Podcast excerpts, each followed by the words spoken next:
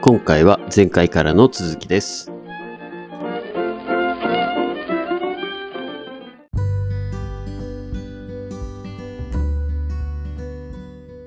はい、お願いします。お願いします。はいえー前回まではですね、非常にこうものづくりの話から、でそこからこう、なぜこのものづくりの失敗が生まれたんだっけっていう連想ゲーム必要だよねっていう話をうんしました。はい。はい。で今回はちょっと系統を変えてですね、はい。黒田日銀総裁がうん。挨拶をされました。ほうほう。まあ、は退い任前ですね。退任前のデジタル円実現していくと重要性を強調したと、そんなニュースでございます。はい。まあ、この番組でも何度もお伝えしていうるんデジタル円ですね。うん。いろいろ4月からパイロット実験が始まるよっていう話で、うん。まあ、市場で実際の民間とも含めて、まあ、トライアンドエラー含めて実証実験というのをやっていくよっていう話だと思うんですけど、はい。はい。この中身についてちょっと深掘りというか、この話を、まあ、もうちょっと深掘っていこうかなという話ですが、はい。なんかこれ進展ありましたどうですかえっとね、まあ、はい再度ですけど、このデジタル円っていうのは、うんえーまあ、中央銀行発行のデジタル通貨っていうはもいはのいはい。で、うんまあ、英語で言うと CBDC、はいはいはい。えー、セントラルバンクデジタルカレンシーっていうものですね。で、えーまあ、いわゆる今民間で皆さんが知ってるようなこの暗号通貨とか暗号資産、えー仮想通貨とか言われる、まあ、ビットコインとかイーサリアムとかですね。まあ、それとは全く別のものとう、いうんことがまず大前提ですね。はいはい。あくまで今、皆さんの持っている、我々の持っている日本円、えーお財布に入っているゆ福沢諭吉ですね、はい。えーなどなどがデジタル化をして、そのデジタル化をしたものが、えーちゅ中央銀行、日本の中央銀行である日銀が一応発行していきますよ、デジタルとして発行していきますよ、というような流れが今できてますっていう話ですね。はいはいはい。毎度おなじみですね。はい。ここまではまあ復習と。はい。で、えーこの実証実験っていうのを、まあ、うん2021年うんから行っております。はいはい。で、これが第1弾が、えー22年、昨年の3月まで。で、えー発行流通などの基本機能の検証をやってきましたと。はいはいはい。で、22年の4月から、えー今年の3月、えーうん今月までですね。これが第2弾、えー保有金額に上限などを設けるなど、周辺機能の実現可能性を検証してきましたと。うんうんうんうん。で、えーあと数日後の4月から、はい。第第3弾ですかね。が、えー民間が参加する形での決済、実際の決済に使えるかなどの検証を行っていくということを、えーまあ、三段方式でやっていってますよと。うんこれは実証実験ですね。はいはい。で、まあ、黒田さんが最終的に、この、まあ、退任を4月の 8, 8日、8日に、えー退任されるので、まあ、それに向けた、あーカンファレンスかなあーフィンサムというカンファレンスですけども、まはあ、いはいここで発言して、うんえーまあ、民間と協力しながらいつでもどこでも安心できるデジタルなお金を提供すると。これは今後実現していかなければならないし、実現していくと考えていると述べましたという話なんですよね。うんうんうんうん。で、まあ、個人的な彼、黒田さんの見解では、26年、2026年までに、えーまあ、導入するかどうかあー実際の発行するかどうかというところをうん判断するというような話をしていますと。なるほど。まあ、もちろん黒田さんはその頃総裁ではないんで、あれですうけれども、ん。えーこれですね、まあ、日本だけのこの日経記事なんですが、うんえーアメリカの方、FRB はいはい。でもデジタルドルの導入に向けて、えー大きく動いてっておりますと。うん。なんか前回もおっしゃってましたね。はい今まではドルは基軸通貨だから別に買えなくていいっていう話もはい。してたけあったのど、にだいぶ変わってきたという話をされてましたね。うん、で、これなんでかっつったら、バイデン、うん今の大統領ですね、うん、アメリカのバイデンが、まあ、デジタルドルの導入っていうのを急ごうとしてるんですよ。うーん彼自身だからそれに、うんうん、こうするかのように、一応、今のパウエル議長が動いてるっていうような感じですよね。最優先課題ですって、バイデはンい。大統領曰く。そう。で、まあ、その背景にあるのはなぜかっていうと、うん、まあ、中国がデジタル人民元っていうのを発行していて、うん。で、なおかつ中国が外交的に、えーまあ、各国に、えー資金供給をして、えー取り込んでってると。まあ、要は中国寄りの国を増やしてってるよっていうところに危機感を覚えてる話です。うん。で、デジタルドル云々っていうよりも、ドルが基軸通貨である理由っていうのが、うん。まあ、うんまあ、専門的に言うとユーロダラーっていう言い方とペトロダラーっていう2つの言い方をするんですけれども、はいユーロダラーっていうのはアメリカ国外にあるドル、米ドルですね、はいはい。の、まあ、保有額、保有のことを言いますと、ユーロダラー。はいはい。ユーロダラー。はい。まあ、その、えっと、通貨のユーロとかそういう意味ではなくて、えーうんうん国国外にあるドルのことですね。うん。で、もう一つが、えーペトロダラーっていうのは、あー石油、要は中東系です。中は東いはマネいーはいはいはい。えー石油の貿易に関しては、ドルを基軸通貨として貿易をしていきますよっていう話なんですよ。で、この2つがあるからこそ、うんえードルが基軸通貨として一応世界で、えー流動性が高くて信用があるっていうような位置づけで、えー今取引をされてると。はいはいはい。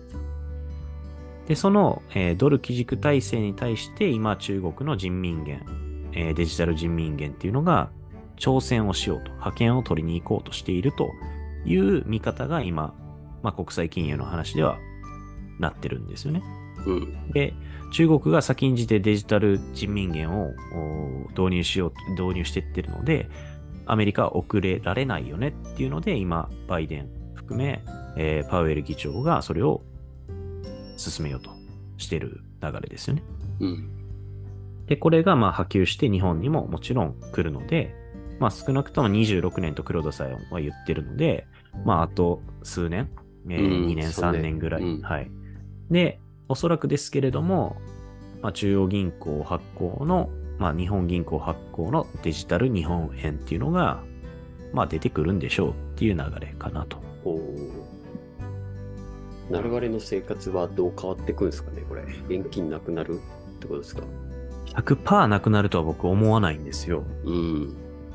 あのーまあ一応その、えーデジタル円のそのパイロット実験っていうのもはいはい。例えばその電力がなくなった時に決済機能が持てるのかとか、うんうんそういうこともややってるんですよね、ってましたね。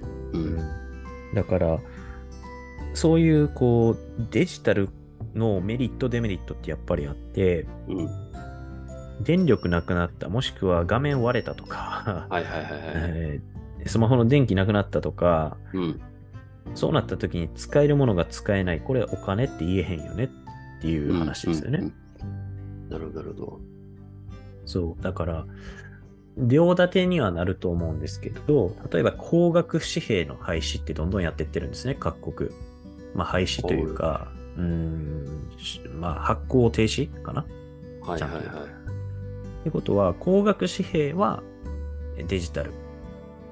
うーんあとの、最低な、例えば1000円とか5000円とか、そういうものは、あまあ普通に還流させるとかですね。まあその両立てやったら理解はできるかなと思うんですよね。なるほど。うん。なんかこう、どこまでそれ、そのためかっていうのはちょっとまた置いといてですけど、うん。これはまた別の記事で今ちょっと見たのは、はい。デジタル円と現金うん。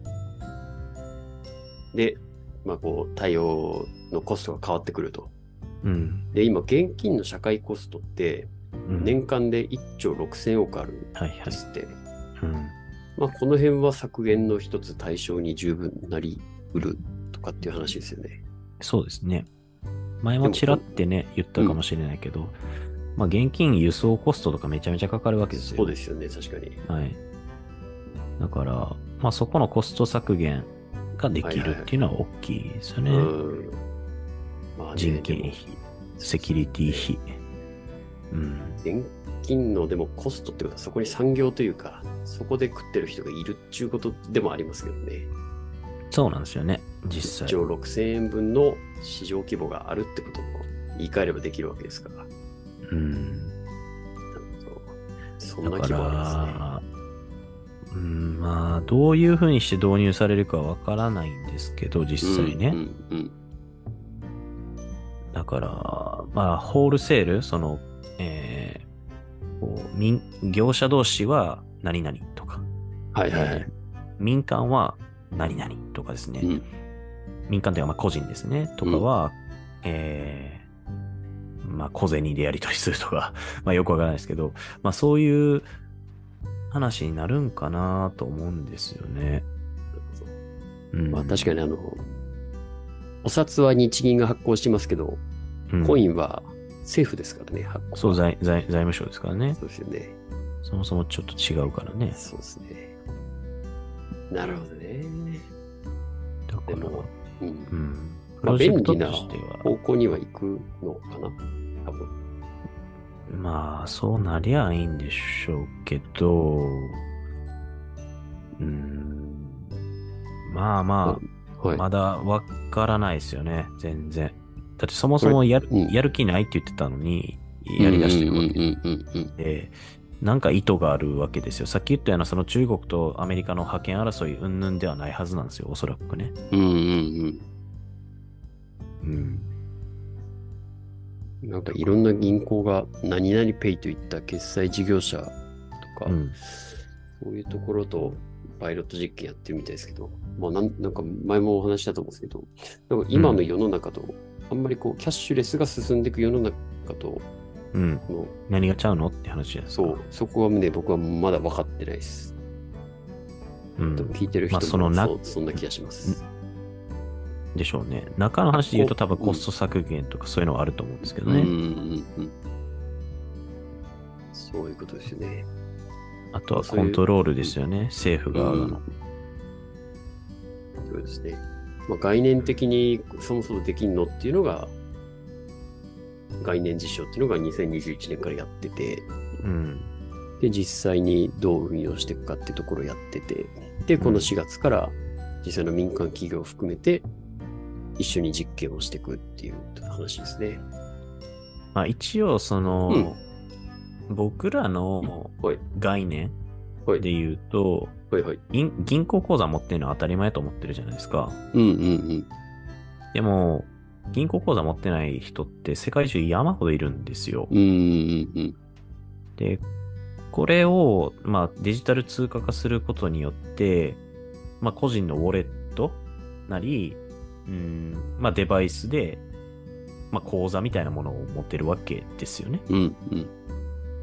で、これが多分革命的だと思うんですよ、おそらく。うーん。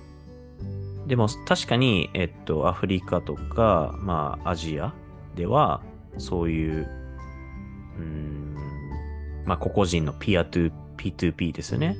で、こう、個人間で資金のやり取りっていうのはできてってるんですよ。はい、はい、はい。けれども、銀行口座持ってないっていうのが結構いるんですよね。で、これってやっぱ金融にアクセスできてないっていうことになっちゃうんですよ。だからそれを、まあ、デジタル通貨化によって、えー、なんていうのかな、破壊するじゃないですか。その壁を越えていくっていうのが多分、中央銀行発行の CBDC なのかなとは思いますけどね。なるほどですね。うん、これをまあ多分、えっと、フィナンシャルインクルージョンっていう言い方、金融包摂っていう言い方なんですけれども、まあよくタイムリーに話をされてますよね、これは。うーん。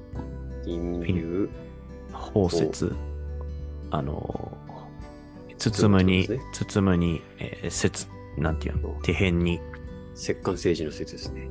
あ、そうそうそうそうそうそう、経済活動に必要なうん。サービスを全ての人々が利用できるようにする取り組み。なるほど。そうそう。これはフィナンシャルイインクルージョンって言いますけど、インクルードってね、あの、含むっていう意味ですけれど。はいはい。はい。まあ、その一つを担うのはやっぱりじゃあスマホとかになってくるっていう話ですね。そうなんですよ。だからスマホ重視ですよね。デバイス重視になっちゃいますよね。そうなったらね。そうですねなんかあ、と、マーラさんの、のインスタ見ると定期的に上がってきますけど、スマホ落とすとマジやべえよっていう話が本当にさらに強くなりますね。いや、ほんまにね、マジで外付けデバイス、まあ、脳のと外付けデバイスだと思ってたけど、それ以上の役割ですからね。そうなったら。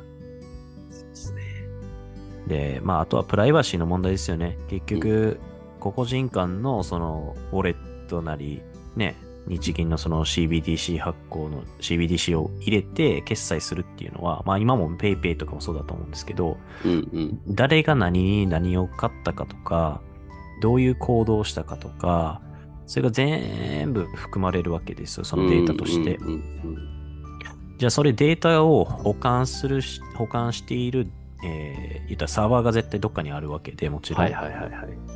で、まあ、その情報を遮断、まあ、個人が使ったものを、えー情報共有しないっていう設定とかもなると思うんですけど、実はい際は。はいはいはい。けど、サーバー上には残るわけじゃないですか。うん。じゃあ、そのサーバーが、例えば、あーアタック受けて、情報流出しましたとか、あーまあ、いろいろね、不具合が生じたときに、どうすんのっていう話ですよね。うんまあ、だから。意外とみんな直さなきゃいけないとこがいっぱい出てきそうな感じがしますね。で課題は絶対うん解決できないと思うんで、まあ、現金は現金で課題だらけだと思うし、うん。デジタル通貨はデジタル通貨で多分課題山ほどあると思うんで、そうですね。うん。だから、まあ、その他のトランザクション、このやり取りですよね。例えば、うん原油のやり取りとか、コモディティのやり取りとか、株のトレードだったりとか、投資っていうものが、どういうふうにしてこの、えー CBDC からできるのかとか、うん、結果どういうことが起きるのかっていうのはわからないですよね。でもそこって別にこう紙幣を手渡してる、やり取りしてるわけじゃないじゃないですか。うん、そうね。銀行口座の数字をポチポチポチってやってんのもう移ん行してる、で入ってきたら数字が増えるっていう話ですよね。うん。なんかあんまり違い違ってくるのかなっていうのはちょっとわわかんないところですけどね。そう。カツアゲが変わっていく感じかもしれないですけどね。おつあげカツアゲ、お何前持ってんだろうみたいなところが、いやいや、あーないっすっていう。そのめっちゃこうヤ、ヤンキーたちのカツアゲスタイルが変わってくるのが目に見えますけど、企業のその原油の取引とか、証券の取引とかは、うん間違いが僕は分かんないですけどね。いやもっと勉強しいないといけないですね。そうね。スマホ略奪とかめっちゃ起きそう。暗証番号教えろよみたいな。そう。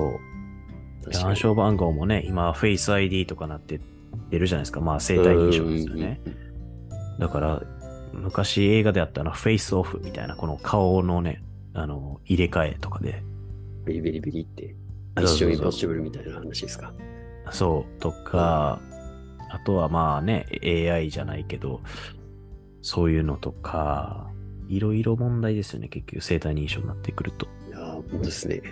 うん。もう、これカットするかもしれないですけど、僕、はいフェイス ID 壊れてるんで、もう毎回毎回開くのめんどくさくて、今パスワード、うん、とある数字4つですからね。マジではい。 ?1111。いや、違います。 誕もう生日10。パターンしかないですけどね。誕生日やとか、 子供の誕生日やとかね、いろいろありますよね。とかね、そんな感じですからね。そうなんですよ。なるほどな。いいですね。うん。まあ、まだまだ目が離せませんっていうところで。はい。はい。まあね、アップデートはしていきましょう、これでね。。そうですすね。うん。つどつどね、このパイロット実験の進捗みたいなのも教えてもらえるといいんですけどね。まあ一応、日銀のホームページに飛んだらね、少しは上がってるんでしょうけどね。うん。じゃあそういうのも記事が出るたびにまた触れていきましょそうっすね。う。ね、先にやっといた方がいいこととか含めて、うん。なんかねなん、か、先駆者利益、噛みたいです ね。ないでしょないか。さすがにないか。う。公、公的なものやからないでしょう、それは。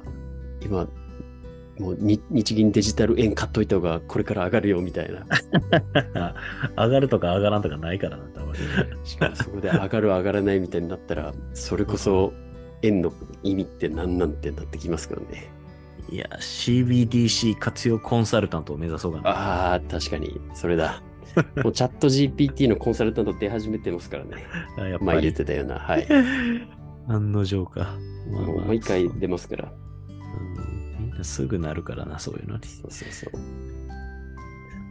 そんな感じですかね。そうですね。はい。はい。じゃあということで、うん。皆さんもこれから日銀デジタル円はい。どうなっていくのかなっていうのを、 CBDC ですよ、皆さん。はい、おはい待ちしてください。ぜひ、よろしくお願いします。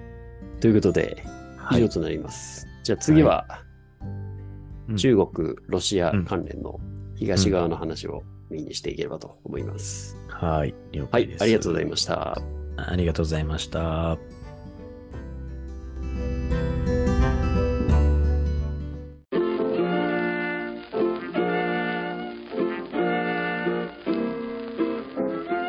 次回に続きます。